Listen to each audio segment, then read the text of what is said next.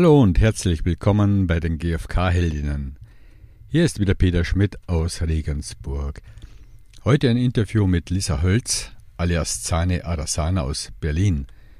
Sie studiert Politwissenschaft und beschäftigt sich seit über zehn Jahren mit der gewaltfreien Kommunikation und widmet sich Themen wie Geschlechterrollen, Gendern, Rassismus, Feminismus, soziale Gerechtigkeit, Gewalt und viele, viele Themen mehr. Und die Anwendung der gewaltfreien Kommunikation auf diesen Feldern.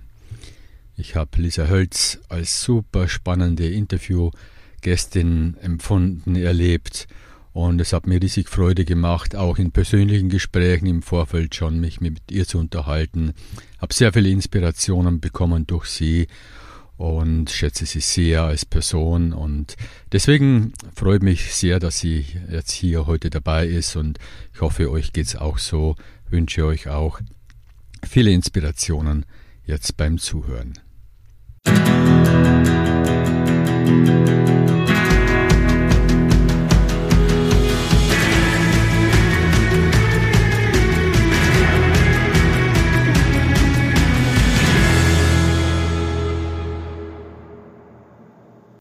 Hallo Lisa, freue mich, dass wir uns sehen.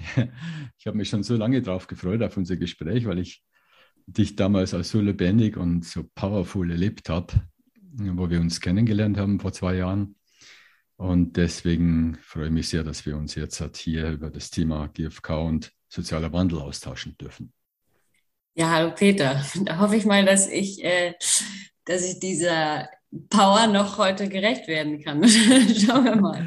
Ja, Lisa, ich würde mit der Frage starten, weil das hat ganz viel mit sozialem Wandel zu tun. Mit der Frage, die du mir damals gestellt hast. Äh, Peter, du bist ein alter weißer Mann und du bist privilegiert. Und ich war damals sprachlos, wusste nicht, was, äh, was du damit meinst.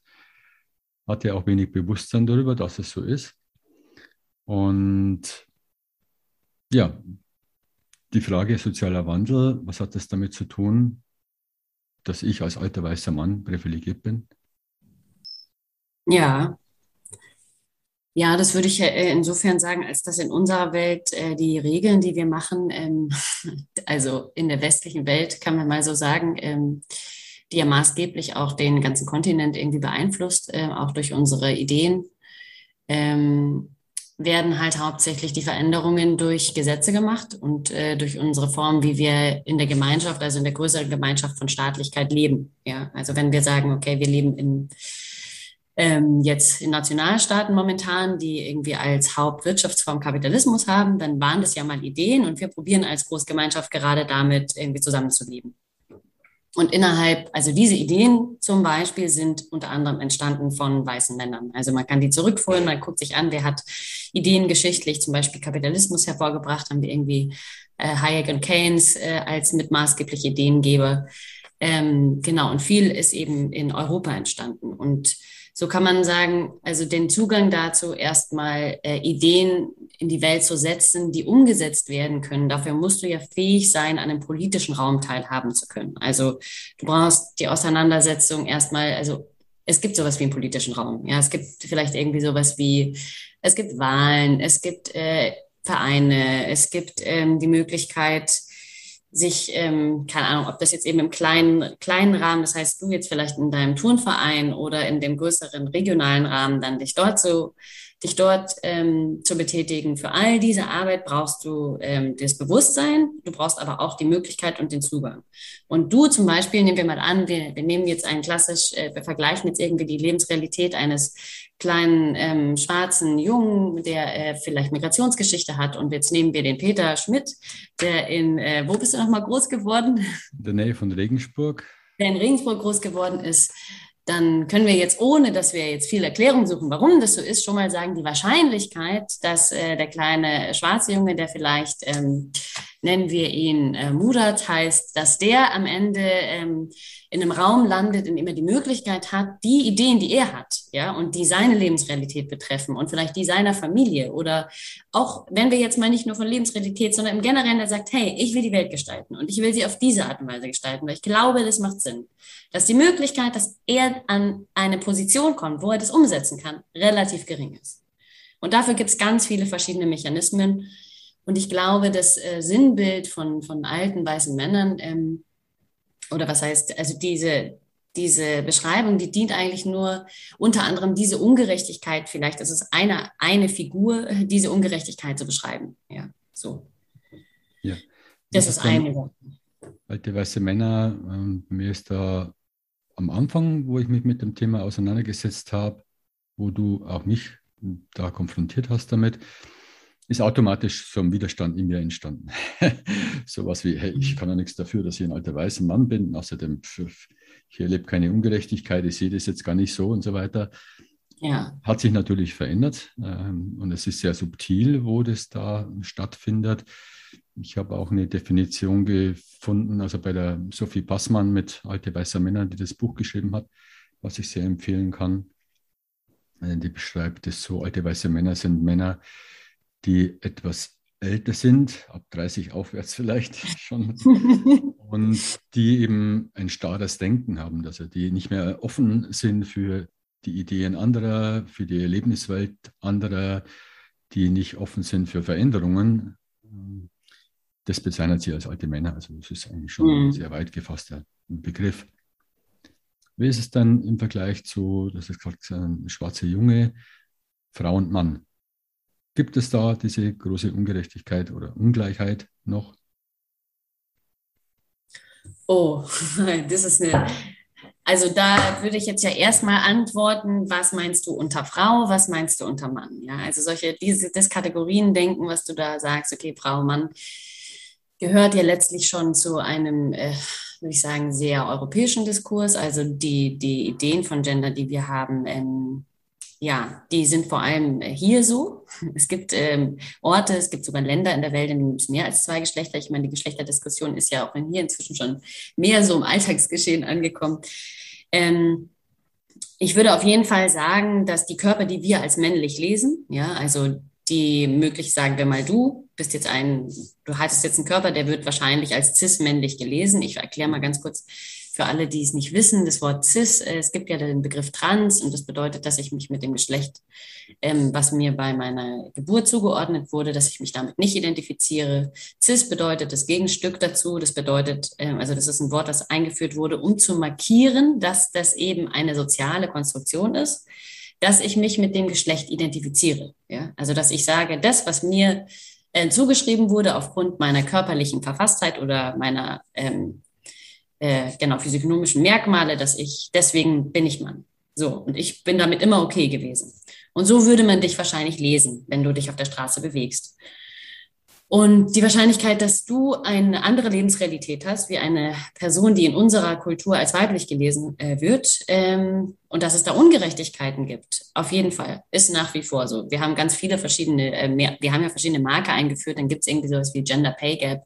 Aber für mich geht es viel, viel weiter. Da geht es für mich um, es geht zum Beispiel um Traumaerfahrungen. Wir machen ganz unterschiedliche Traumaerfahrungen als, als irgendwie männlich gelesen oder als Mann in Anführungszeichen und Frau. Und da will ich nicht sagen, die eine ist schlimmer als die andere, aber sie sind sehr unterschiedlich. Und oft ist in dem, ähm, welche, welche zum Beispiel, ähm, wie sagt man, Handlungen wir daraus entwickeln. Wir haben halt eine Welt, die ist darum zentriert, äh, Macht auf zum Beispiel, man könnte auch sagen, der Traumakonsequenz von der Erfahrung Mann, dass diese, diese Handlung, das ist zum Beispiel, ähm, wie kann man das sagen? Also wenn man sagt Dominanz äh, als Verhalten, ja, per se, ist eine Folge von Trauma zum Beispiel. Ja, also das heißt, ich muss immer andere dominieren, weil ich Angst habe, dass mir was passiert.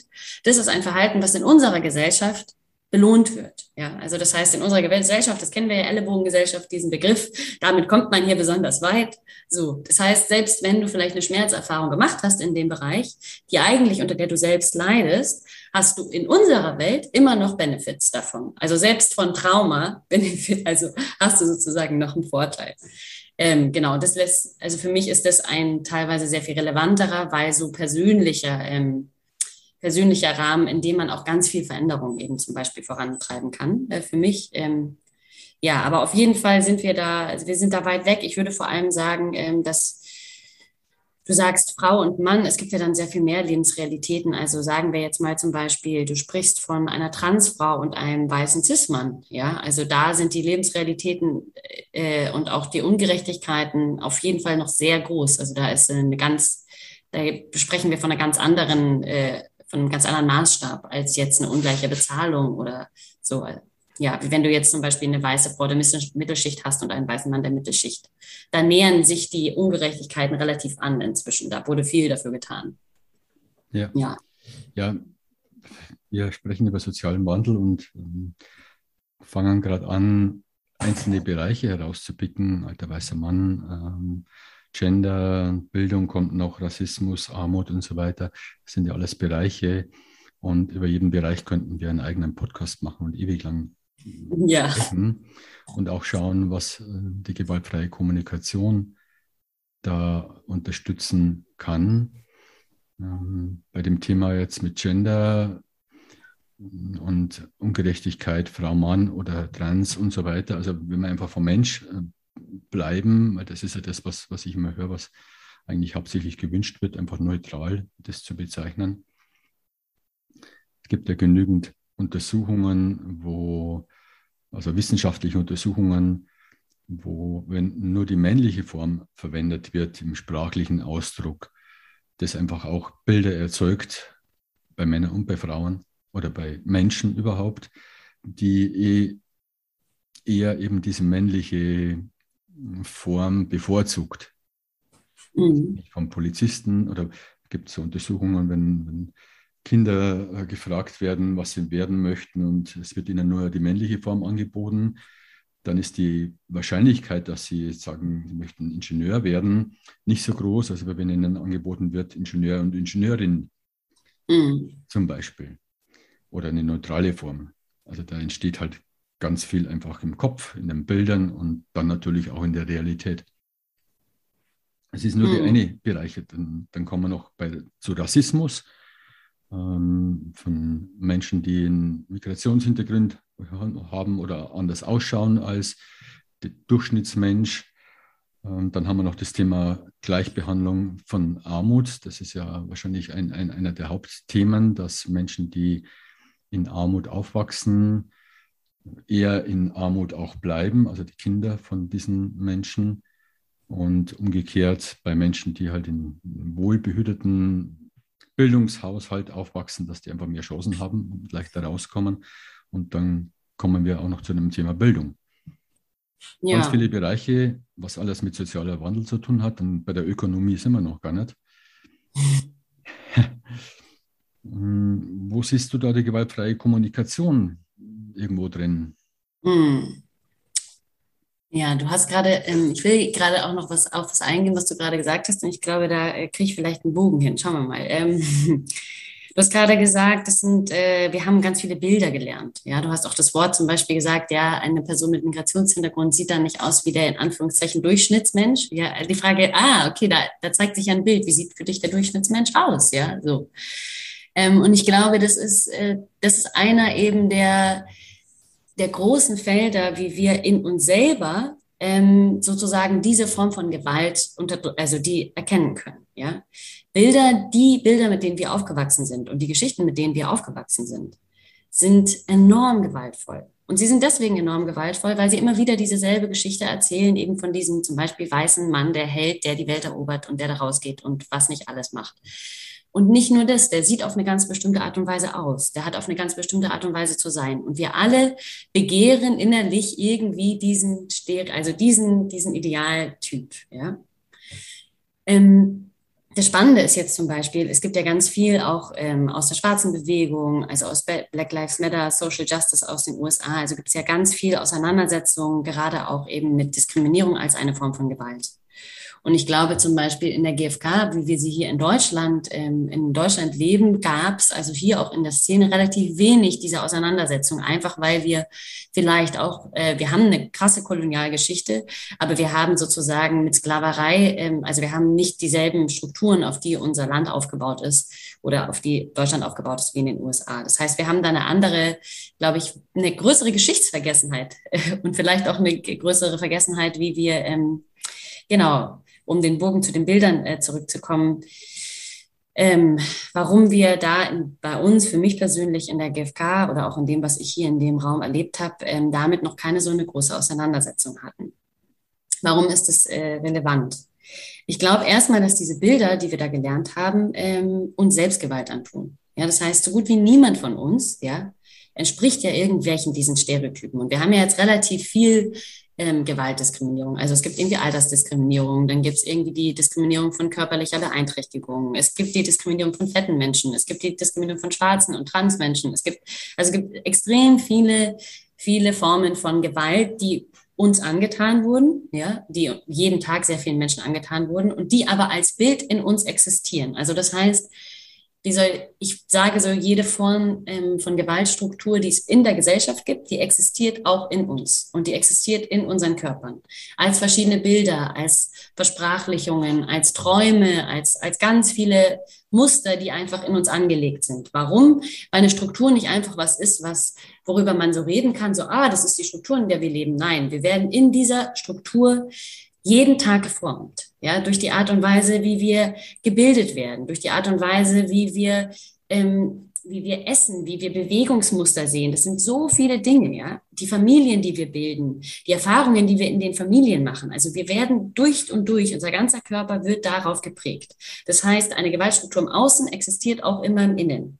Und ich sage das deswegen, weil diese Bilder für uns zum Beispiel einer der ersten Zugänge sind, wie wir die Gewalt, die wir uns selber antun, jeden Tag, und weil wir ja in der gewaltfreien Kommunikation uns letztlich darum bemühen, gewaltfrei ähm, zu sein, also und zu handeln, eine gewaltfreie Haltung zu haben, ist für mich der erste Zugang auch erstmal zu schauen, wenn ich sozialen Wandel ähm, mit damit gleichsetze, aufzuhören, anderen Gewalt anzutun auch, mir selbst Gewalt anzutun. Das heißt, ich schaue mir erstmal an, aha, okay, an welchen Bildern habe ich mir eingekauft, dass ich auf eine bestimmte Art und Weise sein muss. Wo sind Urteile sozusagen, das ist gut, das ist schlecht, das ist wertvoll, das ist unwert, all diese Dinge. Wo versuche ich jeden Tag, die zu reproduzieren? Wo habe ich mir zum Beispiel eingekauft, dass Heterosexualität zum Beispiel, ich nehme das jetzt mal als ein, ein persönliches Beispiel, auch um da was zu teilen, was persönliches, wo habe ich mir eingekauft, dass obwohl ich seit ich klein bin wusste, dass ich ähm, auf alle möglichen Menschen stehe und verliebt bin, wo habe ich mir eingekauft, dass ich deswegen trotzdem die Beziehung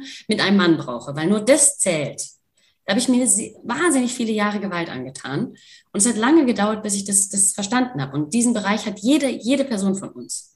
Und zwar in jedem Bereich. Das heißt, auch du, also ich würde behaupten, auch du hast in dir das Bild eines weißen Mannes, der ein Ideal ist und den versuchst du zu folgen. Und dadurch tust du dir selbst Gewalt an, weil du bist begrenzt. Du bist der Peter, der ganz anders ist wie der Jörg und der ist ganz anders wie äh, der Hannes und der ist ganz anders wie äh, der Jochen, ja, um jetzt mal bei den weißen Männern zu bleiben. Alle sind anders, wir haben alle andere Körper. Und da geht's für mich los. Also das ist zum Beispiel so dieses Ground Zero.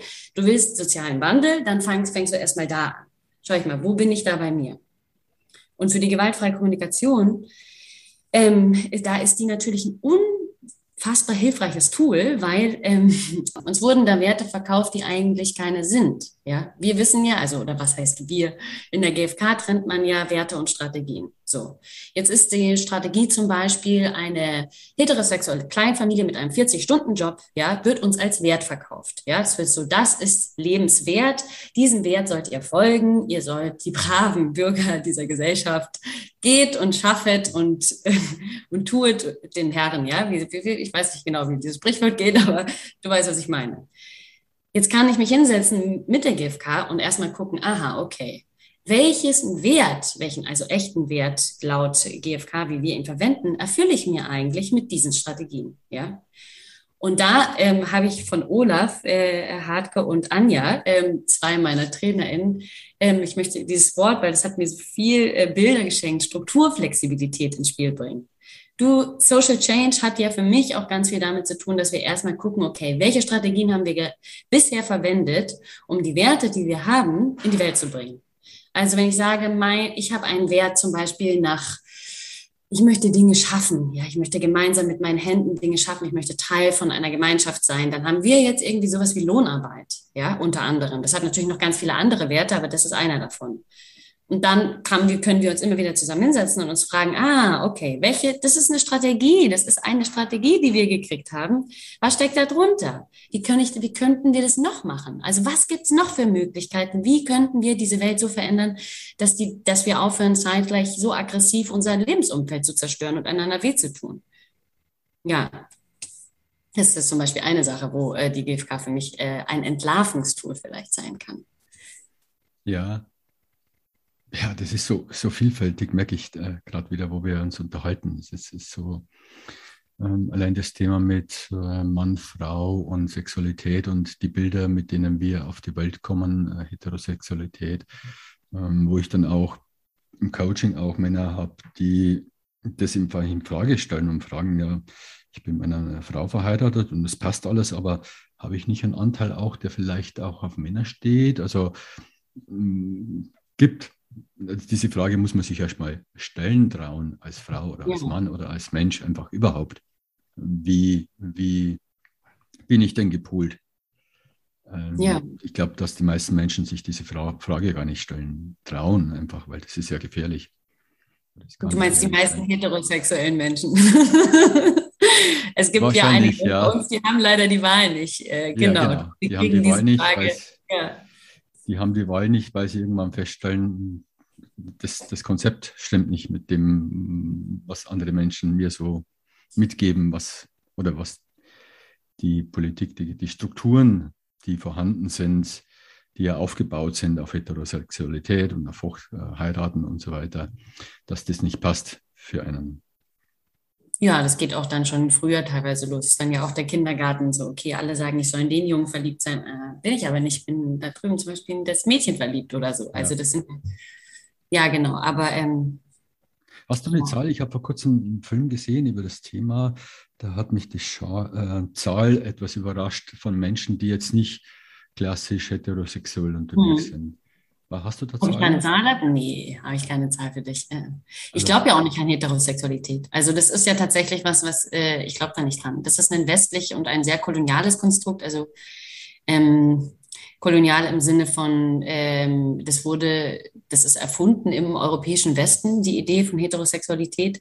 Es gab es ja auch, es gibt in, in ganz vielen anderen geprägten Kulturen ähm, ist es keine, ist es sozusagen kein, kein Thema gewesen. Das haben wir über die Welt gebracht, dieses Übel. Das muss man auch mal so sagen. Also wir haben, der europäische Westen hat wirklich sein allerbestes getan, um überall dort, wo Heterosexualität und äh, Zweigeschlechtlichkeit noch nicht existiert hat, ähm, brutalst äh, durchzudrücken. Also das, ja. ist, das haben wir ganz gut hingekriegt. Ähm, da gab es ganz, ganz viele, ähm, also gibt's ja dann, und dann spannenderweise haben wir, äh, haben wir uns dann hingesetzt und wurden auf einmal im äh, Humanismus, äh, die übrigens eine, ich weiß nicht, ob du es wusstest, äh, eine der äh, Rassist, also mit dem Aufkommen des Rassismus und des Dritte Reich, die haben eine ziemliche Verbundenheit. Haben wir es dann alles wieder beforscht und haben dann gesagt, oh, spannend, da gibt es ja noch andere Dinge als äh, das, was, was wir uns da überlegt haben.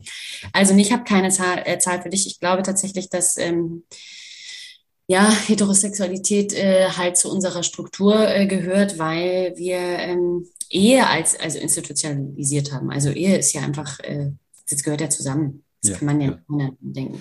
Das wäre ein extra Thema noch. Vielleicht mache ich da noch ein extra Podcast über dieses Thema. Ähm, sozialer Wandel ist so umfangreich, aber vielleicht ein, ein kleines Beispiel. Ich war in der, in der Trainerausbildung Trainer und äh, dann habe ich immer von der weiblichen Form gesprochen. Es waren einfach äh, in den letzten zehn Frauen da, ein Mann. Und ich habe immer Trainerin gesagt, wenn ihr Trainerin werden wollt und so weiter. Und dann ein Modul später ging es dann eben auch um sozialen Wandel und ich habe das dann etwas erklärt, warum dass ich die weibliche Form verwende. Und dann hat eine Teilnehmerin gesagt, ah, jetzt verstehe ich, warum dass du die weibliche Form verwendet hast. Weil ich habe mich immer gefragt, Mensch, es ist doch auch ein Mann da, warum, warum verwendest du nicht die männliche Form? Mm. Also es ist halt, ähm, mich ähm, überrascht es dann, dass äh, mhm. Frauen, obwohl zehn Frauen da sind, das so gewohnt sind, dass die männliche Form verwendet wird, gar nicht auf die Idee kommen, die weibliche Form zu verwenden, um andere Bilder im Kopf entstehen zu lassen, mhm. weil sie es so gewohnt sind. Also selbst Frauen sind da noch, ist dann noch ein Nachhol Nachholbedarf. Ich erlebe viel mehr Männer, auch im Podcast, die also viel unterwegs sind, also die auch größeren Umfang haben, die die weibliche Form verwenden. Nur die weibliche ja. Form. Ich glaube, dass das auch mehr ist als, ähm, als nur eine Gewohnheit, sondern ich glaube, das kenne ich ja gerade auch aus so eigenen feministischen Diskursen oder auch aus Diskussionen mit Menschen, die eine, äh, die Erfahrung als Frau in der Welt gemacht haben, ähm, dass wenn du dieses Tor aufmachst, also für dich ist es, also hinter der Erfahrung, in einem Raum zu sein und nicht angesprochen zu werden, steht ein Haufen Schmerz und ein Haufen Wut.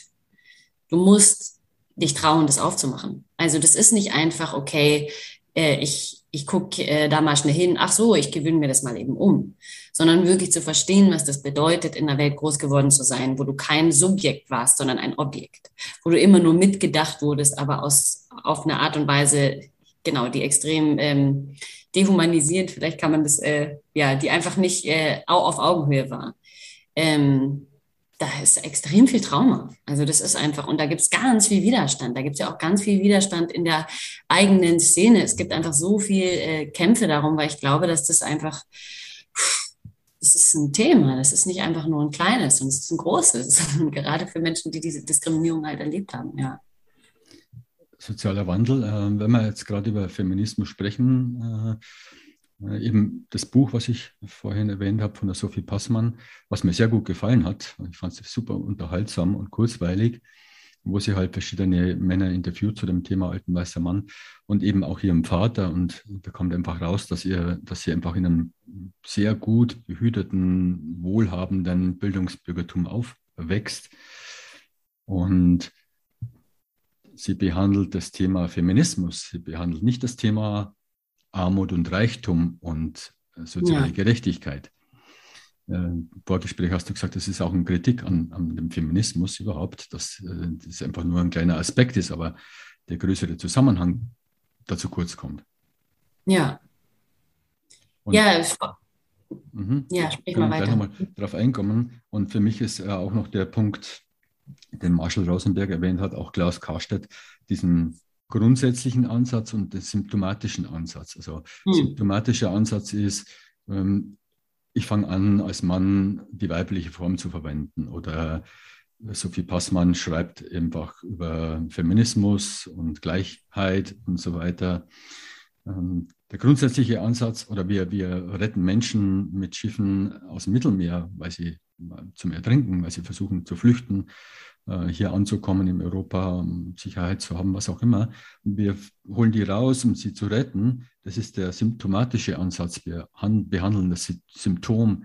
Der grundsätzliche Ansatz wäre, Voraussetzungen zu schaffen, dass Menschen gar nicht überhaupt auf die Idee kommen, ins, ähm, ins Meer zu gehen mit kleinen Boden oder äh, dem, gar nicht der Ansatz dass es gar nicht notwendig ist, als Mann oder als Frau oder als Mensch eine weibliche Form zu verwenden oder eine männliche Form, weil die Strukturen einfach so geschaffen werden, dass es zu möglichst vieler sozialer Gerechtigkeit kommt. Das ist mhm. ein ganz großes Feld und eine ganz große Schwierigkeit. Symptomatisch wird ganz viel gemacht. In der Flüchtlingskrise haben sich sehr viele Menschen engagiert, am Symptom gearbeitet, aber die Strukturen, auch Bildung, gleichwertiger Zugang, Armut und so weiter, da, das, da sehe ich halt den, den komplizierteren mhm. Vorgang. Und die Frage ja. ist, wo kann da die gewaltfreie Kommunikation auch irgendwo unterstützen? Also erstens mal ähm, Vielleicht will ich das noch dazu kurz sagen. Flüchtlingskrise ist ein Wort, was äh, höchst problematisch ist, weil es beschreibt ja eigentlich ja, dass die Flüchtlinge die Krise sind. Aber die Krise heißt ja Kapitalismus ähm, und Kolonialismus. Ähm, genau, das heißt, äh, ich glaube, da bietet sich eher sowas an wie, ähm, wie könnte man das sagen, einfach Menschen, die ähm, in Not also viele Menschen, die in Not sind, eine Notsituation, eine kollektive Notsituation, irgendwie so, ähm, genau. Ich weiß, dass das Wort in den Medien sehr viel getitelt wurde, aber es ist einfach ein, ein höchst problematisches Wort für mich, weil es die Verantwortung äh, irgendwo, also es beschreibt was, was, was keine Krise ist. Also nicht das ist die Krise, die Krise ja. ist eine andere Krise. Die Krise liegt in der Struktur und in der Systematik. Genau, du kannst Strukturkrise sagen, kannst Kapitalismuskrise sagen, ich glaube, das ist adäquater. Ähm, ja, wo kann die GfK da äh, unterstützen? Also ich glaube, ähm, das, was ich vorhin schon angesprochen hatte, sie kann natürlich äh, sehr stark äh, unterstützen bei unseren Visionen. Ja, also da kann sie ähm, unterstützend sein, dass wir einfach immer wieder gucken und immer wieder diese Frage stellen, wo wollen wir hin? Wo wollen wir hin und was ist unsere Haltung dabei? Ähm, und zeitgleich ähm, gibt es so, sehe ich da eine Schwierigkeit, also ich sehe eine Schwierigkeit im deutschsprachigen Raum zumindest, äh, weil für mich eine tatsächliche, also die Lösung, ja, ist ja die eine Million Dollar Frage, die hätten wir alle gerne. Was ist jetzt die eine Lösung? Gibt natürlich keine, sondern das sind so viele Stellschrauben, die gleichzeitig irgendwie passieren müssen, damit äh, das, was uns äh, so viel Leid bereitet, dass sich das verändern kann. Ähm, und ich glaube, ähm, da ist GFK zum Beispiel auch ein super Selbstempathie. Also super für Selbstempathie, immer wieder damit in Kontakt zu kommen, zu sagen, dieses Projekt ist riesig. Das ist über Jahrhunderte entstanden, vielleicht nicht sogar Jahrtausende. Das werden wir morgen nicht lösen, das werden wir aber auch übermorgen nicht lösen. Und ich gebe trotzdem mein Bestes, jeden Tag daran teilzuhaben, dass sich das ändern darf. Weil es sind also ich, letztlich am Ende geht es ja für mich auch, und GFK ist für mich ein Tool, wo es um Freiheit geht. Das hat was mit Freiheit zu tun. Das hat was mit der Freiheit zu tun, aufzuhören, anderen Leid anzufügen. Es hat auch mit der Freiheit zu tun, für mich aufzuhören, in diesem Gewaltkreislauf auch mitzumachen. Ja, es hat für mich auch mit ganz viel anderer Freiheit zu tun. Ja, und da ähm, gilt für mich ganz klar, bevor wir nicht alle frei sind, ist hier niemand frei. Ja, also meine persönliche Freiheit und deine Freiheit, die gehören zusammen. Und das ist so, war, wo habe ich jetzt angefangen? Wieso bin ich da hingekommen? Hilfst du mir schnell? Ähm, ich weiß es nicht genau, aber was, ich würde gerne was drauf sagen. Ja, sag was drauf. Ähm, ich weiß, du hast gesagt, äh, GFK ist ein wunderbares Werkzeug der Selbstempathie. Ah ja, jetzt weiß ich es wieder, und, ja. Mh, mm, ich merke das ja auch, also symptomatischer Ansatz und äh, grundsätzlicher Ansatz, äh, extrem schwierig für mich auch.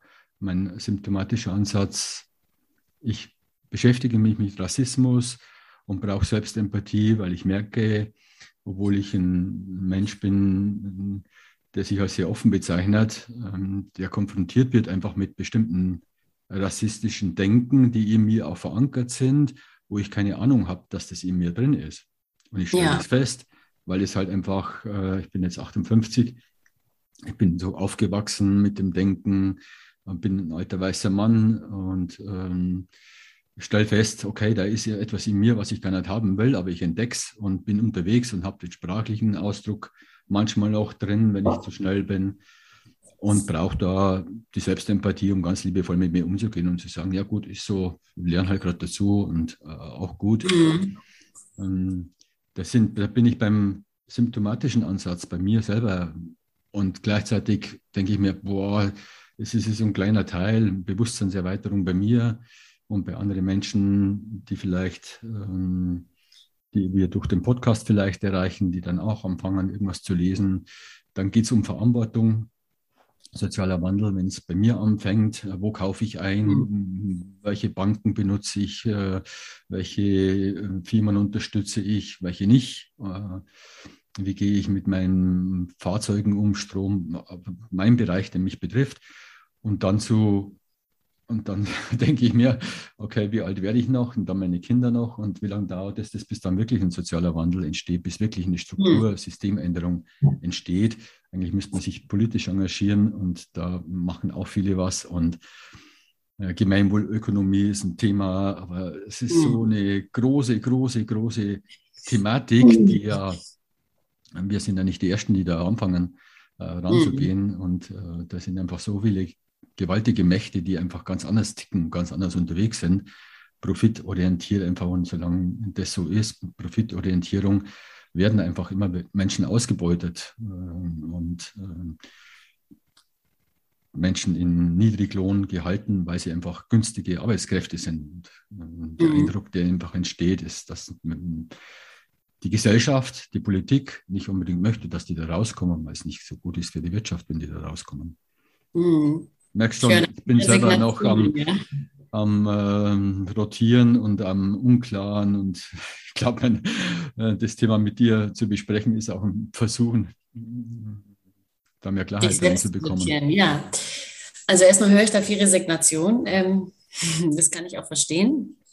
Vielleicht, äh, ja, mal gucken, vielleicht mache ich da jetzt mal kurz einen anderen Schlenker. Also ähm, politischer Aktivismus und tatsächlich sozialen Wandel ähm, in die Welt zu bringen, hat für mich ganz viel mit Grenzen zu tun. Das hat was damit zu tun, meine eigenen Grenzen zu akzeptieren. Das hat was damit zu tun, die Grenzen auch von Wachstum zu akzeptieren, ja, von Wachstum, aber nicht von Transformation. Das ist für mich nämlich ein Unterschied. Ähm, genau, und da war GfK für mich äh, zum Beispiel total hilfreich. Also ich habe ähm, ich habe vielleicht, äh, genau, um das auch selber ähm, mal zu teilen, ich habe ähm, eine langjährige selber, ich habe viel Gewalt erfahren, auch aus durch meine Geschichte und wo ich so herkomme. Und ähm, ich konnte keine Grenzen setzen. Ich wusste gar nicht, was das ist. Ich kannte das Konzept Grenzen nicht und es war für mich, ich war komplett grenzenlos mit allem und auch mit meiner Verantwortung, mit dem Gefühl, ähm, was sich ändern muss und für wen ich das alles ändern muss und wie schnell sich das auch alles ändern muss, weil mein Schmerz einfach so groß war. Und ich habe die GfK schon echt, ich kenne das richtig lange schon. Also ich hatte das Glück und ähm, irgendwie den Zugang zu GfK schon mit äh, 22 das erste Mal kennenzulernen, mit 23. Da war ich gerade frisch Eltern geworden und ähm, es war für mich voll mindblowing. Aber ich habe fast zehn Jahre gebraucht, bis ich wirklich einen echten Zugang dazu finden konnte, bis ich das anwenden konnte, weil weil ich sozusagen, ich konnte, also ich konnte aufgrund meiner körperlichen Verfasstheit und auch meines Traumas, habe ich sozusagen, ähm, hatte ich keinen, ich hatte keinen Zugriff auf, auf ähm, Grenzen, die nicht schmerzhaft waren, also auch anderen gegenüber. Ich konnte sozusagen nicht wütend sein und mein, meine Kraft in die Welt bringen, ohne andere dabei zu verletzen. Und das war für mich einer der ersten Schritte, die ich lerne, also die ich, äh, einer der durch viel, viel äh, Schmerzerfahrung und auch blöde Sachen, die in meinem Leben passiert sind, habe ich das gelernt. Und da bin ich dabei, das zu lernen, jetzt gerade erstmal das erste Mal zu streiten. Ich bringe den Bogen gleich wieder zu dir, ähm, zu dir, Peter, zu streiten, ohne einander weh zu tun. Und für sozialen Wandel momentan. Und ich glaube, das ist eine der Illusionen, die wir wirklich aufhören müssen, äh, weiter zu verfolgen. Braucht es momentan Gewalt? Und ich rede nicht von, von Gewalt im Sinne, Sinne, dass wir einander verletzen wollen. Ja, die gewaltfreie Haltung ist total relevant. Aber wir leben gerade in einer Zeit, in der ähm, die Entscheidungen, die wir treffen, so existenziell sind. Und ich meine wirklich existenziell. Wenn wir uns nicht wehren gegen die Entscheidungen, die gerade momentan passieren, dann ist unser Lebensraum in zehn Jahren sehr wahrscheinlich zerstört für die allermeisten von uns. Und das ist seit zehn Jahren schon so oder seit viel länger, seit, seit klar ist, dass wir auf eine Klimakatastrophe zurasen. Ja, haben Menschen in Machtpositionen mit Geld Land gekauft an Orten, wo Wasser ist. Da gab es kein Interesse, Dinge zu verändern. Ja, es werden indigene Kulturen seit Jahrzehnten, seit Jahrhunderten wird ihnen ihr Land geraubt, weil sie sich nicht wehren können. Also gerade dort, wo die ressourcenreichsten Orte sind, wird von Firmen, es werden Security-Firmen installiert. Es gibt in Europa ja nicht nur umsonst eine riesen Sicherheitspolitik. Da passieren gerade Dinge, die laufen im Hintergrund und es ist keine Verschwörungstheorie, sondern das ist natürlich mit Profitinteressen und mit Machtinteressen. Aber es passieren gerade Dinge, wo Entscheidungen getroffen werden, die für Milliarden Menschen eine Konsequenz haben. Und das, das, das ist bewusst. Das ist nicht irgendwie, da sind, sitzen nicht irgendwie Leute, die sagen, oh, aber wir hatten doch keine Ahnung. Nein, das ist klar. Das ist klar, dass das, dass das so ist. Und es braucht hier unseren Widerstand. Und der Widerstand heißt, dass wir uns gewaltsam wehren müssen. Wir müssen auf die Straße gehen und wir müssen sagen, wir müssen Grenzen setzen. Und dafür kann GfK ein unfassbar hilfreiches Tool sein, damit in Kontakt zu kommen, zu sagen, hey, es geht hier nicht nur um meine Freiheit und um mein Überleben und das meiner ganzen Mitmenschen. Und dafür lohnt es sich aufzustehen. Dafür lohnt es sich rauszugehen. Und zwar jeden Tag. Und auch da muss ich aber auf meine Grenzen aufpassen, weil wenn ich nämlich nicht aufpasse, dann werde ich entweder kriege ich einen Burnout oder, also ich meine, es gibt so viele politische Aktivisten, die können gar nichts mehr, weil sie eine Depression haben, weil sie so resigniert sind. Das heißt, auch da braucht es die, dieses Bewusstsein zu sagen, eventuell haben wir in fünf Jahren diesen Kampf sowieso vor der Nase, weil dann haben wir Klimakatastrophe schon. Eventuell dauert es aber noch weitere 20, 30 Jahre und dafür brauchen wir Ausdauer. Wir brauchen Ausdauer, da dran zu bleiben. Dafür brauchen wir Grenzen. Und trotzdem brauchen wir, und da ist irgendwie GFK für mich auf so vielen Ebenen, weil es leistet die Selbstempathie, es leistet die Ausrichtung, es hilft mir bei der Suche von Grenzen, es hilft mir bei der Klarheit, wo will ich hin, was will ich, was brauche ich und wo bin ich auch ganz klar, nur das, sonst nichts. Also das ist nicht mehr verhandelbar. Es gibt sowas wie in so existenziellen Zeiten, würde ich sagen, sowas wie non-negotiable needs. Ja, die sind nicht mehr verhandelbar. Dass wir alle verdient haben, ein Leben zu haben, wo wir nicht damit rechnen müssen, dass morgen unsere Erde, keine Ahnung, dass das, was uns ernährt, dass das vorbei ist für uns alle. Das ist nicht mehr verhandelbar. Und da ist es gerade in der Zeit, und ich glaube, das ist eine der, der vielleicht mit frustrierendsten Erfahrungen, die ich hier in dem, in dem Rahmen gemacht habe, ist, in den meisten Fällen kommen ja in so GFK-Räume Menschen, die, weil wir in Deutschland groß geworden sind, die irgendwie ähm, so ein Konzept von Pazifismus gelernt haben. Ja, irgendwie sowas Gewaltlosigkeit heißt, äh, wir dürfen einander keine Gewalt, keine physische Gewalt. Ja, es geht ja vor allem um so physische Gewalt, weil die Gewalt hat sich hier Wege gesucht, die sind so subtil. Mobbing kennen die meisten von uns und ich würde sagen, Mobbing ist mindestens genauso gewaltsam und konsequenzenreich wie physische Gewalt. Ähm, Genau, aber das ist irgendwie so ein Konzept, mit dem wir so, so die meisten Menschen auch in diesen GFK-Raum gekommen sind. Und dann haben wir alle irgendwie viel gemeine Sachen erlebt und dann lernen wir irgendwie GFK und da kriegen wir auf einmal so was vor, krass, so können wir miteinander umgehen und das, boah. Und das Erste, was bei den meisten Menschen passiert ist, Gewaltlosigkeit heißt auch keine physische Gewalt, ja. Was sagst du jetzt aber zu einer Person? Also, und das ist für mich wirklich existenziell, das ist, das ist eines der relevantesten Punkte zu verstehen, dass für mich Gewaltlosigkeit oder Gewaltfreiheit hat nichts mit Gewaltlosigkeit im Sinne von physische Gewalt, auch zum Beispiel Steine zu werfen, ja, auf einer Demonstration, wenn ich körperlich angegangen werde. Es hat also ganz, ganz, da ist für mich, da ist für mich eine Grenze und das ist existenziell. Weil wir, das ist nicht adäquat und es ist auch nicht verhältnismäßig in einer Situation, in der ich so eine Unterdrückung erfahre, darauf mit Sprache teilweise zu reagieren. Das ist einfach nicht, das ist nicht verhältnismäßig. Man kann nicht einer Person abverlangen, die, also jetzt reden wir jetzt hier vom europäischen Raum, ja, aber wenn wir sagen, Gewaltfreiheit ist was, was wir global als Haltung in die Welt bringen wollen, ja, was, wie wir miteinander leben wollen, so wollen wir umgehen miteinander, ohne einander zu verletzen. Ja, Gewalt hat immer eine Beziehungskonsequenz, aber es gibt Momente, da ist sie höchst relevant, ja. Und jetzt will ich nicht das Vergewaltigungsopfer, das ist natürlich das, wo es die meisten Menschen verstehen. Aber zu verstehen, dass zum Beispiel ein ausbeutendes Lohnverhältnis, wie es für viele Menschen hier auch bei Amazon, die hier in Europa leben, ja, wo Amazon Leute festhält, dass auch hier Gewalt, also nehmen wir an, ein gewaltsamer Streik oder ein Beenden, ähm, ja, wie kann man das sagen? Das wäre jetzt zum Beispiel eine der Sachen. Oder ich weiß nicht, ob du es mitbekommen hast, hier in, in äh, welchem Land war das? Da gab es eine Demonstration von MitarbeiterInnen von Lidl, ähm, wo sich ein, eine Person vor die Tür gestellt hat, vor die Lagerhalle.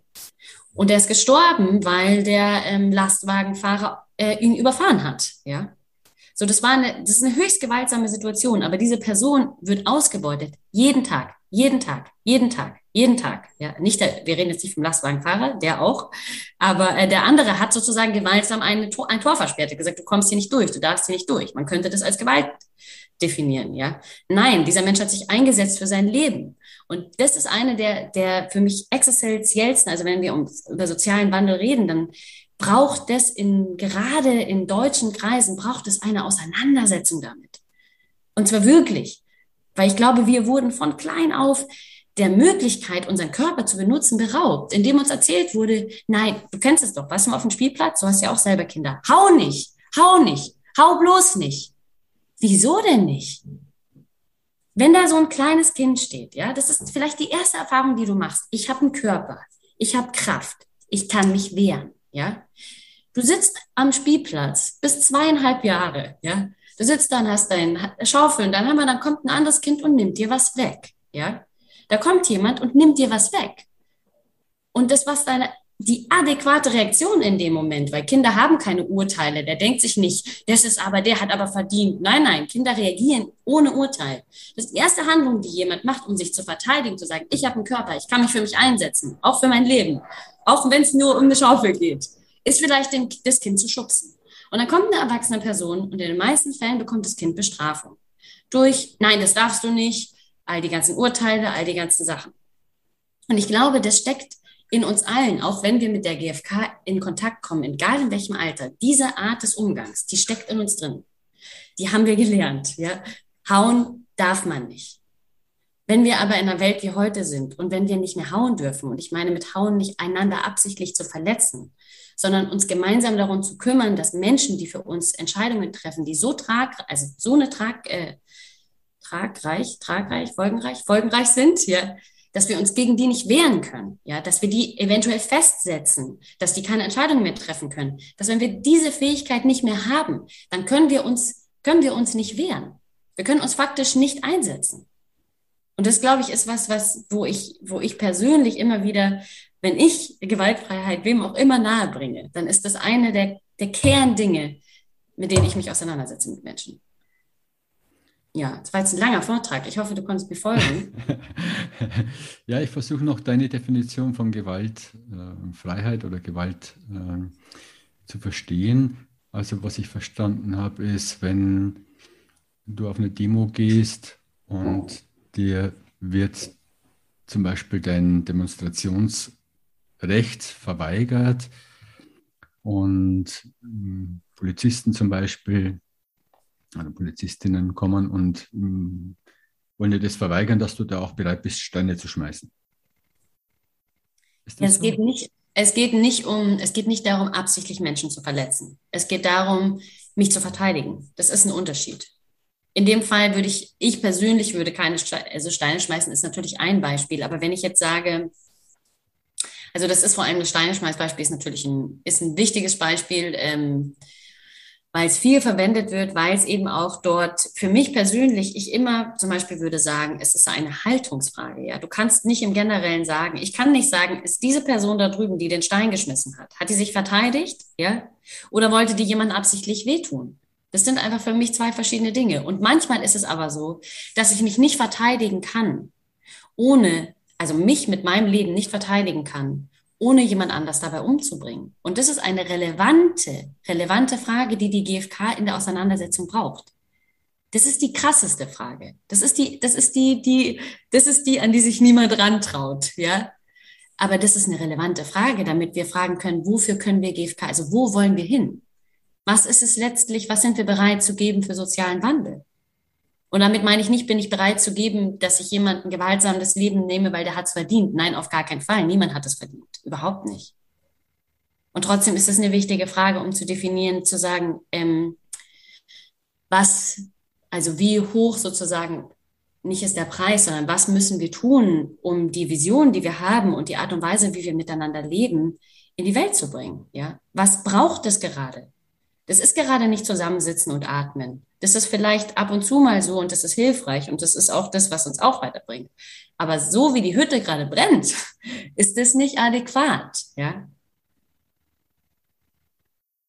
Also dein Ansatz ist einfach viel, viel radikaler in dem Sinne von, es reicht nicht, dass wir uns unterhalten und reden miteinander, wenn das System so ist, wie es ist und das System einfach so weitermacht, wie es weitermacht und einfach keine Änderung in Aussicht ist. Ähm, wenn wir nur die Klimapolitik anschauen und du hast einfach kleine Kinder und du weißt ja, die haben noch 60, 70 Jahre, 80 Jahre vor sich ähm, und du selber auch und wir auch und meine Kinder auch. Und wenn sich da nicht Grundlegendes verändert, also Grundlegendes, dann fährt es einfach gegen die Wand. Und es braucht jetzt einfach eine andere Form oder eine andere Definition von Gewalt. Also gewaltfrei in dem Sinne von, ähm, die Bedürfnisse aller zählen und werden berücksichtigt. Und jetzt sagst du, ja, gut, äh, aber die Bedürfnisse von äh, nachhaltigen äh, Existenz und ein Leben nach mir für kommende Generationen, das braucht jetzt einfach eine, eine andere Konsequenzen, andere radikalere Herangehensweise. Nicht, nicht nur ja. reden, sondern einfach auch ähm, handeln und da kann halt auch einfach physisch auch mehr erlaubt sein. Im Sinne glaube, von Bedürfnisse schützen. Das ist eine Sache. Ich glaube aber, da gibt es erstmal, also erstmal, es braucht eine Gewaltdefinition unbedingt. Die brauchen wir hier, die äh, strukturelle Gewalt mit einschließt. Also das ist einfach was, was momentan hier, ähm, was ich in meiner eigenen Trainerinnenausbildung oder auch ähm, in den GFK-Räumen, in denen ich mich bewegt habe, die nicht jetzt ähm, politisiert waren, die Gewaltdefinition ist natürlich eine, die total relevant ist. Was definieren wir als Gewalt? Ja, und ähm, da ist ja die Gewaltdefinition, die, mit der die meisten arbeiten. Ja, die Gewalt fängt da an, wo sozusagen meine Bedürfnisse wichtiger sind als die des Gegenübers. Und jedes Urteil ist schon ein Gewalt, ist, ist Gewalt. Letztlich ist ja erstmal schon mal super, ja. Ähm, trotzdem braucht die sozusagen diese Ebene, dass, weil das ist natürlich was, was wir hier nicht gelernt haben in den meisten Fällen, dass sowas wie strukturelle und individuelle also man könnte sagen, also wenn du jetzt zum Beispiel Diskriminierung auch mit Gewalt ähm, gleichsetzt, dann ist das eine erstmal eine total wichtige Sache, dass wir strukturelle Gewalt haben. Wir haben sowas wie die Polizei. Wir haben Gesetze. Wir haben diese ganzen Dinge. Das, sind, das, das erstmal zu erkennen, dass da wird was gesetzt, ja, und das ist insofern gewaltsam, als dass wir keine Möglichkeit haben, so gut wie keine, dem nicht Folge zu leisten, ja. Also das heißt, wir werden auf eine gewisse Art und Weise gezwungen. Und wenn du dir jetzt, ähm, also du sagst, mein Ansatz ist radikal. Ähm, ich würde nicht sagen, dass der radikal ist. Ich würde einfach nur sagen, dass der fertig gedacht ist. Also nicht mal fertig, sondern der ist einfach nur ein Stück weiter gedacht oder vielleicht auch insofern mehr sensibilisiert, als dass ich, dass ich die Konzepte, die ich lerne, anwende auf, auf ein, also mit dem Versuch zu sagen, okay, für wen zählt denn da was? Jetzt hast du vielleicht die Möglichkeit in deinem Leben, dass du dich nur unterhalten kannst. Also musst, du musst gar nichts anderes, als sich mit deinem Nachbar zu unterhalten, weil der ist vielleicht dein größtes Übel. Ich würde behaupten, das stimmt nicht. Ja, ich würde behaupten, du kriegst nur nicht in der direkten Aktion mit, dass du genauso bedroht bist wie ähm, die meisten von uns. Jetzt ist eine andere Person auf einem anderen Teil der Erde, der die zum Beispiel zu einer indigenen also Gemeinschaft in den ähm, von den First Nations gehört, in Kanada oder in Amerika, ist damit tagtäglich äh, mit einer Waffe vor dem Gesicht wird ihr Land gestohlen. Da können alle dann sehen, ja, ist ja klar, da braucht es radikaleres Handeln, ja. Dass das aber eine Konsequenz für uns alle hat, weil das Land, was gestohlen wird, wird unter anderem verwendet, um den Kapitalismus zu füttern. Es ist Land, worum sich Menschen gekümmert haben, was zu uns zugute gekommen ist. Der Sauerstoff aus diesen Wäldern ist uns zugute gekommen. Ja, es ist Teil unseres ganzen Kreislaufs. Das hat für dich eine Konsequenz. Den Bogen erstmal hinzubekommen, dass wir alle zusammenhängen. Wir hängen zusammen. Was dort passiert, ist relevant für dich heute. Auch wenn du deinen Kaffee in deinem Garten trinken kannst, ohne dass dir jemand eine Waffe an den Kopf fällt. Ja, das ist nicht, es ist nicht radikal, was ich sage. Es ist nur, du willst willst, du willst sozialen Wandel, du möchtest, dass wir alle frei sind, dann musst du dir erstmal angucken, okay, was macht uns alle unfrei? Und das ist ziemlich brutal. Ich, also, ja, brutal würde ich es nicht sagen, es ist unbequem. Also für mich ist es unbequem, weil man kann es sich auch so schön machen und Kaffee trinken einfach draußen im Garten. Nee, du kannst es dir schön machen, Peter. Ich kann es mir schön Mann. machen. Nicht nur Mann, sondern Frau und Mensch. Mensch kann es sich schön machen. Ähm, es ist unbequem in dem Sinne von, ähm, es ist ja ein Bewusstsein da, dass das, was nicht so läuft, ähm, dass Bedürfnisse zu kurz kommen bei dem, was in der Welt so passiert und sich mit dem auseinandersetzen. Äh, für mich ist es eine Frage der, der Selbstfürsorge, inwieweit setze ich mich auseinander und inwieweit setze ich mich nicht auseinander.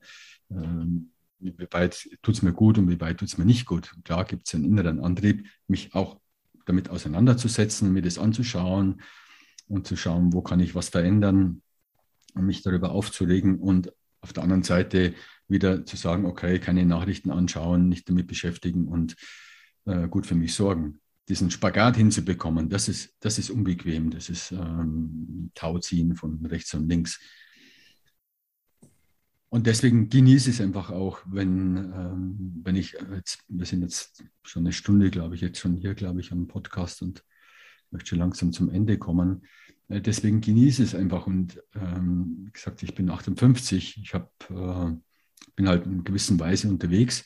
Ich genieße es einfach, junge Menschen zu erleben, so wie dich jetzt, äh, wie ich dich kennengelernt habe, auch äh, die mit etwas, mit einer anderen Progressivität oder ich weiß gar nicht welchen Ausdruck, einfach mit einer anderen Energie an diese Sachen rangehen, auch Dinge anders denken, als ich. Und da erlebe ich viele Menschen, vor allem ähm, junge Menschen, die einfach da auf den Tisch hauen und losgehen und äh, da einfach was raushauen und, und, und, und ja, etwas aggressiver vielleicht auch sind, fordernder, radikaler. Ähm, mir tut es gut, das zu hören, diese zu erleben. Also ich brauche das vielleicht auch, um, um, Impulse zu bekommen, um selber ins, in die Bewegung zu kommen. Und das ist auch meine Hoffnung und meine Zuversicht, dass einfach diese, diese von der Jugend her ähm, da Menschen unterwegs sind, die einfach anschieben.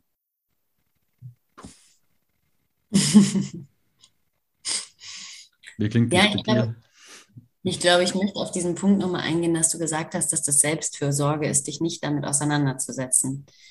Ähm ich glaube ähm, tatsächlich, dass das ein Trugschluss ist. Also ich glaube, ich weiß, was du meinst. Ich, es ist so sau wichtig. Ich konsumiere so gut wie kaum Nachrichten. Ja, das ist einfach für mich nicht tragbar. Dann kann ich nicht mehr aufstehen. Das ist einfach so. Es ist wichtig zu wissen, was brauche ich, damit ich heute gut in meiner Kraft bin. Was kann ich mir zumuten, gerade an, an irgendwie an Informationen, dass ich gut in meiner Kraft bleiben kann und dass ich heute wieder einen Tag auch mit dazu beitragen kann, in der Konstitution und mit den Grenzen, die ich habe, die Welt dahin zu bringen, wo ich mein Bestes dafür zu geben, dass diese Welt sich ändert. Ich glaube allerdings, dass die Verdrängungsleistung, die es braucht, sich damit nicht auseinanderzusetzen, dass die total viel unserer Kapazitäten frisst und dass die ganz viel Dissoziation hervorruft. Und ich glaube, dass das ein Teil ist eigentlich, dass es, dass es eher Selbstsabotage ist, würde ich sagen, als Selbstfürsorge, sich damit nicht auseinanderzusetzen. Die Frage ist, wie setzen wir uns damit auseinander? Da geht es nicht um Beschämung. Es geht nicht darum zu sagen, scheiße, ich schaffe nicht den ganzen, den ganzen Rush und ich schaffe nicht alles morgen zu ändern, also lass es lieber gleich, weil ich kann ja eh nichts ändern. Nein, gar nicht. Da geht's, da geht's in noch mehr Selbstsabotage. Da geht's in Depression und da, da geht's nicht lang. Die Frage ist immer in der, im Angesichts dessen, okay. Und jetzt setze ich mich damit auseinander und ich lasse die Gefühle zu und ich lasse die Scham zu, die damit in, also die auf jeden Fall entsteht, wenn man Teil einer weißen Dominanzgesellschaft ist, die die Welt so enorm ausbeutet. Da kommt Scham. Und das ist eine der wichtigsten Sachen, dass wir lernen, damit umzugehen. Was bedeutet das? Dass wir die Gefühle fühlen, die damit einhergehen, dass wir uns mit diesen Themen auseinandersetzen, dass wir einen Weg finden, wie wir uns damit auseinandersetzen können weil Stück für Stück integrierst du was in dein System. Jede Sache, die du mehr, die du mehr gemacht hast, hast du dich selbst ein Stück freier gemacht. Und wenn du mit dem Leid nicht sitzen kannst, wie willst du es dann verändern? Also wie willst du in Anbetracht des Leids, das da ist, das, das, das du verändern willst, was ich ja von dir schon gehört habe, wie willst du es denn verändern, wenn du damit nicht sitzen kannst, wenn du es nicht mal anschauen kannst? Also ich glaube, das funktioniert nicht. Ich glaube, wir brauchen die Stärke und die Flexibilität in unseren in unseren Körpern, in unserem Geist, in unserem Herzen, damit zu sitzen, zu ertragen, dass das gerade so ist. Und von da aus zu gucken, und was kann ich heute dafür tun, dass es sich ändert? Was kann, es, was kann ich heute dafür tun, dass du freier wirst, dass ich freier werde, dass wir alle in diese Freiheit dürfen? Ja. Ja, wunderbar. Gefällt mir gut. Einfach der, der Freiheitsbegriff gefällt mir einfach auch gut, weil da sehe ich sehe ich nämlich auch so. Das hast du ja ganz am Anfang auch schon erwähnt, dass für dich gewaltfreie Kommunikation ganz viel Freiheit ist. Was wünschst du dir denn von der GfK-Szene? Hast du da einen Wunsch an die GfK-Gemeinschaft? Ich glaube, dass äh, ich das schon manche Sachen davon irgendwie also schon eingebracht habe. Also ich glaube, eine Sache, die ähm, die ich mir so wünsche, ist äh, empathisches Zuhören trainieren. Sich selbst und aber auch vor allem für die Momente, in denen man damit konfrontiert wird von Menschen, ähm, die einfach eine andere Lebensrealität hatten, dass man fähig ist, das empathisch abzuholen, weil ich glaube, das ist ein, einer der größten Schritte, die wir gehen und die es braucht für Heilung, ist, dass es da die Menschen, die in der Dominanzgesellschaft und in der in Anführungszeichen Unterdrückerin-Rolle sind, dass wir lernen zuzuhören, wem unsere Kultur was angetan hat und über wie viele Jahrhunderte und inwieweit wir davon Teil sind, auch heute noch. Und dafür, glaube ich, drin, lasst uns kollektiv dafür empathisch zuhören trainieren und auch uns selber, weil jemand muss ja auch für uns selbst den Job machen, ja, und uns da abholen, was das heißt, davon teil zu sein und dass unsere Eltern davon teil waren und unsere Urgroßeltern und dass das einfach was ist, was in uns drin ist, ja. Und dass wir, dass wir da zum Beispiel füreinander diese Kreise bilden, wo wir einander zuhören, wie sich das eigentlich anfühlt, ja, wie das eigentlich ist, mit so einer, so einem Trauma eigentlich im Nacken zu sitzen. Ähm, das ist eine Sache. Und ich glaube, dazu gehört einfach die Auseinandersetzung mit Scham, was ich schon gesagt habe. Ja, und die Auseinandersetzung mit der Frage von äh, Gewalt in den momentanen Zeiten. Ja, das ist einfach setzen. Lass uns mit struktureller Gewalt auseinandersetzen. Das ist eine der wichtigsten Sachen meiner persönlichsten Anliegen. Und dann der Frage, genau, was das in angesichts, äh, angesichts dessen gerade für uns heißt, dass unsere Welt so, ja, kurz vorm Kollaps steht, unser Lebensraum. Hm. Inwieweit ist bei dir Zuversicht und Hoffnung da, dass alles gut wird? Ja, du, ich glaube sicher nicht, dass alles gut wird. Ähm, in das, die äh, Richtung, äh, wo wir uns wünschen, was hingehen soll und sozialer Wandel und mehr Gerechtigkeit. Ich glaube, dass sich die Welt ändert und ich bin total gespannt. Ich glaube auch, dass wir als Menschheit die Klimakatastrophe Teile von uns überleben werden. Ich glaube, da werden, werden einfach Sachen passieren und ich will jetzt hier nicht der böse Messias sein oder irgendwie ja. Verschwörungstheorie, aber ich glaube, da werden einfach Dinge passieren, die werden eine krasse Herausforderung für die Menschheit.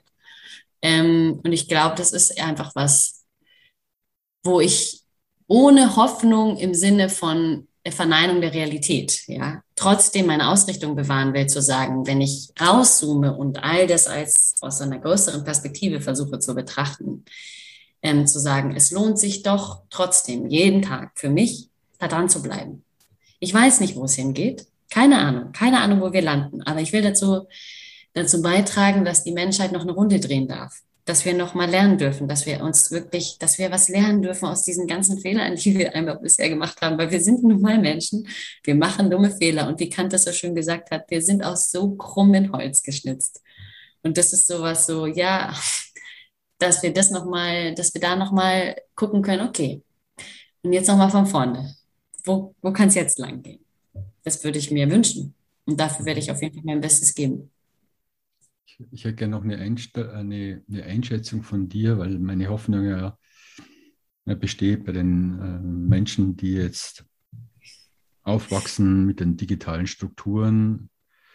Also so in dem Bereich, wo du jetzt, du bist jetzt 32, ähm, so 18 bis 32, erlebt sehr viele Menschen, die einfach äh, diese so, sozialen Medien, die digitalen Medien einfach beherrschen und einfach gut unterwegs sind und sich ausdrücken können, gehört werden, zu Wort kommen. Ähm, da ist einfach eine, eine große Möglichkeit da, eine große Chance da, dass äh, Bewegung entsteht. Wie erlebst du das in dieser Altersgruppe, wo du ja auch noch ein wenig bist? Mit 32.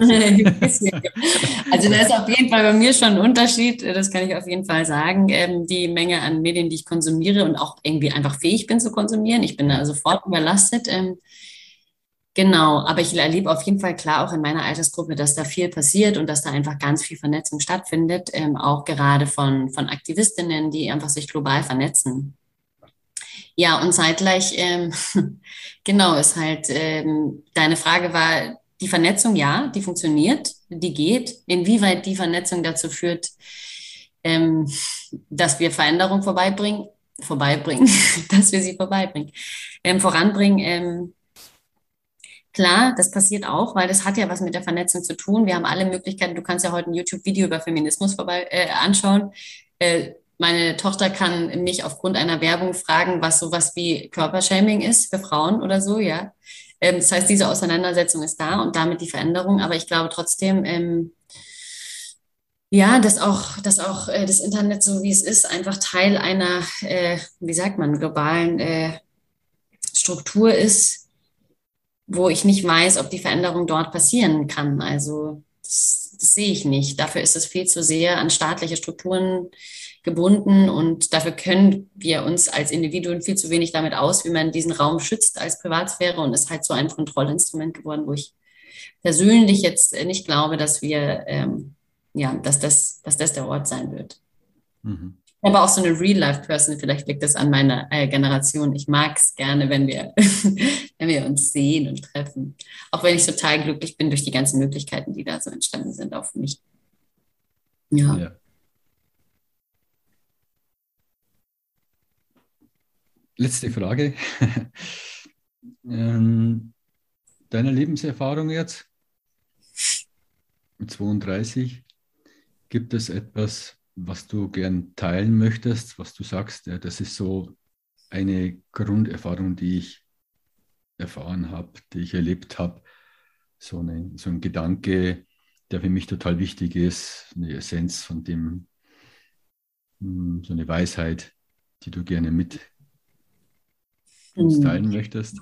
Gibt es da was?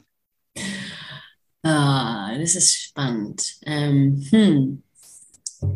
Also ich glaube, ich habe ähm, eine Erfahrung gemacht, äh, genau, die ist vielleicht ganz spannend, ja. Vielleicht kann ich über die reden, weil manche andere von denen, die sind noch zu, die sind noch zu frisch. Ähm, genau, ich bin irgendwie aufgrund meiner, genau, ich bin kurdisch-deutsch, äh, Aufsteigerkind, kann man so sagen, glaube ich. Ich komme aus einer Familie, aus einer Großfamilie und ich habe äh, Armut erlebt, äh, sehr viel Armut erlebt. Ähm, aber trotzdem war meine Mutter gebildet. Und ich habe eine, in einer Heterofamilie gelebt und äh, selber gehabt ähm, und bin aber queer und habe auch dort eben ein Familienkonzept gelebt und verorte mich geschlechtlich irgendwie äh, nicht auf dem weder Frau noch Mann. Das heißt, ich habe irgendwie so eine Lebenserfahrung auf in so allen Bereichen, ähm, die ein dazwischen ist. Also ich bin irgendwie so, ich sage irgendwie so ähm, manchmal, dass ich so ein Hybridwesen bin, so fühlt sich das manchmal an, weil ich ähm, die Möglichkeit hatte, auch durch verschiedene Sachen an ganz vielen verschiedenen Räumen teil zu sein, aber nicht dazu zu gehören. Das produziert natürlich auch eine große Schmerzerfahrung und das ist auch eine, an der ich immer wieder dran bin und die mir viel Leid auch irgendwie so beschert hat. Ähm, viel Scham und all diese Dinge und zeitgleich eine enorme Kraftquelle. Einfach zu sagen, hey, durch, durch diese Möglichkeit konnte ich überall rein und ich konnte mir die Dinge angucken, auch die ge geklappt haben und die, die Ressourcen, die es da auch gab und wie man miteinander umgegangen ist und die schönen Sachen, aber ich habe auch, auch die Hölle da drin gesehen. Ja? Also ich habe auch die anderen Sachen sehen dürfen und ähm, ich glaube, das hat mir irgendwie die guten alten zwei Seiten. Ja, also das ist mal die eine Sache. Was dir das zeigt, ist auf jeden Fall äh, einmal, alles hat äh, tatsächlich, und ich meine wirklich äh, zwei Seiten. Das heißt, egal wie hässlich es aussieht, es kann genauso schön. Also es ist immer eine Ressource und, und also auch diese Erfahrung, ja, es ist eine Ressource auf der einen Seite und es ist auf der anderen Seite Leid. Und es gehört zusammen. Und die Frage ist da drin immer sozusagen für mich, wie kann ich mich auf das konzentrieren und das mitnehmen? Also überall. Also ich glaube, das ist auch tatsächlich was für mich globales Lernen. Also wenn wir sowas irgendwie anstreben wollen mit all den Fehlern, die wir so gemacht haben, ähm, zu sagen, was kann ich sozusagen von allem, auch wenn es mir vielleicht erstmal Angst macht, weil ich glaube, gerade wenn man, wenn man einer Gruppe zugehört hat, ja, also wenn man diese Erfahrung gemacht hat, ich gehöre was zu was zu, dann ist ja manchmal über den Tellerrand rausschauen schon wirklich weit aus der Komfortzone. Ja, das kann ja schon ganz schön stressen. Und da kann ich immer wieder nur sagen, ähm, dass dass das, was einem so viel Angst macht manchmal, ja, dass das oft ist, wo das, wo man am meisten lernt. Also das ist wirklich so dieses zu sagen, okay, und ich bewege mich immer wieder raus aus dem. Was, was bin ich? Was halte ich für normal? Was ist das, was mir beigebracht wurde, was normal ist, ja? Und darüber hinaus zu gucken, weil was dahinter nämlich wirklich wartet, also das hat mir enorme Freiheit geschenkt, dass ich nicht dazugehört habe, weil ich durfte mich bewegen. Ich bin sozusagen, ich war permanent in Bewegung. Und diese Bewegung hat mir ganz viel gezeigt, wo Menschen unfrei sind und was ihnen Freiheit schenkt. Und so konnte ich da drin sozusagen, ich, ich konnte wie so irgendwie so eine Beobachterin da drin mich bewegen. Ähm, und diese Bewegung hat mir irgendwie vielleicht auch so krass beigebracht, all diese sind so viele Plattitüden, aber dass sich alles ständig ändert, wo Menschen also dieses ich habe auch einfach enorm viel Freude daran zu sehen, wenn Menschen sich bewegen. Also und ich meine wirklich Bewegung im systemischen Sinne, Bewegung im körperlichen, im geistigen, auf einer spirituellen Ebene. So da, wo Bewegung, wo wir rauskommen aus diesen ganzen alten Krusten, da, wo es, da, wo es, weißt du, da, wo es auch so reift und da, wo es weh tut, da, da, da wird spannend. Und das finde ich irgendwie, ja, vielleicht ist das so ja, das habe ich irgendwie viel gesagt, vielleicht nichts auf den Punkt gebracht, aber ähm, ja, genau. Genießt Bewegung und Weiterentwicklung. Und ja, raus aus der Comfortzone. Einfach und echt, echt. Wir sind nie gemacht gewesen dafür, dass wir an einem Ort bleiben. Denn das ist einfach Quatsch. Das hat uns alle so stark gemacht. Weißt du, starre alte weiße Männer, um zu dem zurückzukommen, wo du angefangen hast. Ja. Dass du vielleicht nicht mehr die Fähigkeit hast, flexibel mit deinen Gedanken zu sein, heißt, weil du halt dieses komische Leben von sesshafter Kleinfamilie von klein auf gelebt hast. Da hast du ja kein, du hast nicht gelernt, was es heißt, sich zu bewegen. Ja. Und damit wir uns verändern können, brauchen wir Bewegung und Flexibilität im Kopf und im Körper und überall. Und das ist so, ja, genau. raus aus dem, raus aus dem, raus aus dem Haus. ja, ich habe auch das Buch gelesen, Alter ist eine Illusion. Und ja. der beschreibt auch darin, ähm, alt ist, ähm, ist man dann, wenn man nicht mehr offen ist. Ja, genau. Wenn man starr wird im Denken und ja. Auf jeden Fall bleiben wir lieber offen und unbe unbequem und wir geben uns in unbequeme Situationen, damit wir jung bleiben. Ja, genau. Und neugierig bleiben. Neugierig, die Neugier da genau. drin. Ja. Jetzt haben wir viel, ganz viele, ganz viele Tischweisheiten haben wir, aber die sind, wenn man sie richtig fühlen kann, so wahr. Ja. ja. Lisa Selfie Hölz. Ich danke dir vielmals. Äh, ich genieße es jedes Mal, mit, mich mit dir zu unterhalten. Ich finde es total spannend. Ich genieße dir zuzuhören. Ähm, ja, könnt ewig so weitermachen. Mach mal einen Punkt. Danke dir. Ja, danke auch, Peter. Danke auch für all die Komplimente. Freut mich. Ja, ich freue mich. Ich freue mich auch immer über deine Neugier. Das ist, ja. äh, ich glaube, da ist so da ist was zu holen, wenn wir versuchen, zu uns zu trauen. Und das äh, rechne ich dir an. Ich weiß, ich weiß, du willst es wissen und du traust dich. Und ja, ja. das auf deine alten Tage, Mensch, Peter. Ja. okay.